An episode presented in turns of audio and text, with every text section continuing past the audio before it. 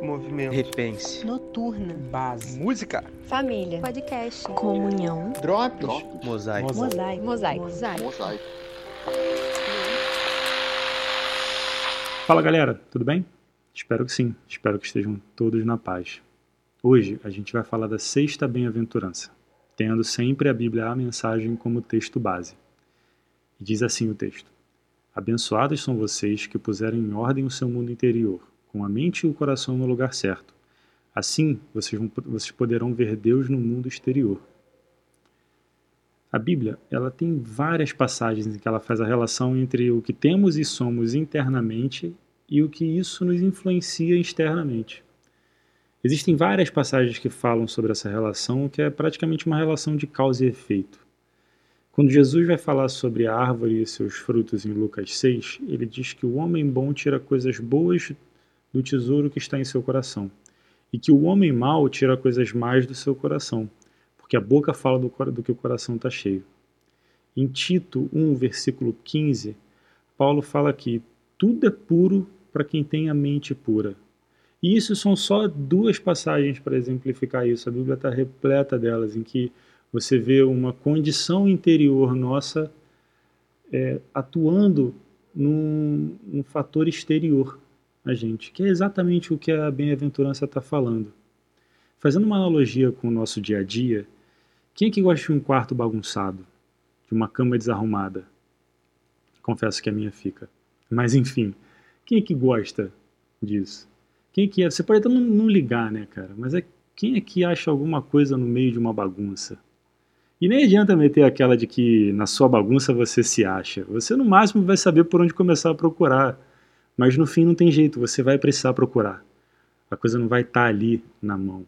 Porque no meio da bagunça, nada fica à vista. Tudo está no meio daquela desordem ali, tudo está no meio daquela bagunça. Sabe quando você sai para trabalhar e deixa alguém fazendo faxina na nossa casa? Você sai deixando uma bagunça enorme para trás. E quando volta, logo que abre a porta de casa, sente aquele cheiro de casa limpa. Aquela sala toda organizada, cama arrumada de um jeito que você nem lembrava que podia ficar tão bem arrumada assim. Tem um monte de, um monte de exemplo para dar nisso. Sabe quando você repara num carro, por exemplo, você está pensando em comprar um carro e você escolheu o modelo e você começa a, a reparar na rua muitos, muitos carros iguais ao que você quer. Parece que aumentou o número de carros assim. Quando você vê uma propaganda de ônibus que te chama a sua atenção, por exemplo, ou uma propaganda na televisão, você começa a ver que toda hora aparece essa propaganda. Não é que aumentou o número de carros na rua. Não é que, que aumentou o número de propagandas. Não é isso. A gente não, do, do, nada não se venderam mais não sei quantas milhões de unidades de um carro no Brasil. É porque a sua mente está programada para perceber aquilo. É porque aquilo é uma coisa que te chama atenção, aquilo é uma coisa que está bem resolvida no seu interior, e você começa naturalmente a perceber mais disso no seu mundo exterior, no mundo que está à volta de você. Essa bem-aventurança, ela te convida a você mesmo fazer essa faxina no seu coração. Ela vai para a sua casa interna, para o templo do Espírito Santo que habita em você. Ela te convida a pôr em ordem o seu mundo interior, tirando da mente e do coração tudo aquilo que não é Deus na sua vida, que não te aproxima dele, que não te faz perceber a presença dele ela se parece muito com a com, com ela, é como se fosse uma continuação da segunda bem-aventurança, que diz que vale a pena abandonar o que não te leva a Deus, que vale a pena deixar para trás aquilo que não te aproxima de Deus. É porque estamos com tantas coisas que nos tiram a atenção de Deus que diversas vezes a gente acha que Deus não está agindo na nossa vida, que a gente fica em dúvida sobre a vontade dele, até mesmo quando essa vontade está lá escancarada na nossa frente. Deus não parou de fazer milagre. Deus não parou de falar com o seu povo. Deus não parou de ser Deus. Só que a gente está fazendo tudo dentro da nossa cabeça, dentro do nosso coração.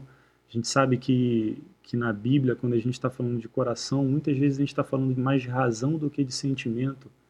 Então, a nossa razão, a nossa, a nossa atenção está voltada para tanta coisa, para tanta coisa às vezes inútil que a gente não vê Deus fora dela. Que a gente não vê, não repara que Deus está fazendo muita coisa, muita coisa. Se você parar para pensar hoje, no seu dia, a quantidade de coisa que Deus já fez, só de você acordar, só de virar amanhã, as misericórdias já se renovam. Não que seja propriamente dito, não que seja ao pé da letra, mas é só, uma, é só um exemplo. Se você parar para pensar a quantidade de coisas, se você começar a colocar em ordem, começar a ver tudo que Deus faz, o quanto Deus é presente na sua vida, vai ser igual o carro, vai ser igual a casa limpa, vai ser igual a, ao anúncio de televisão. Em tudo que você vê, você vai reparar Deus.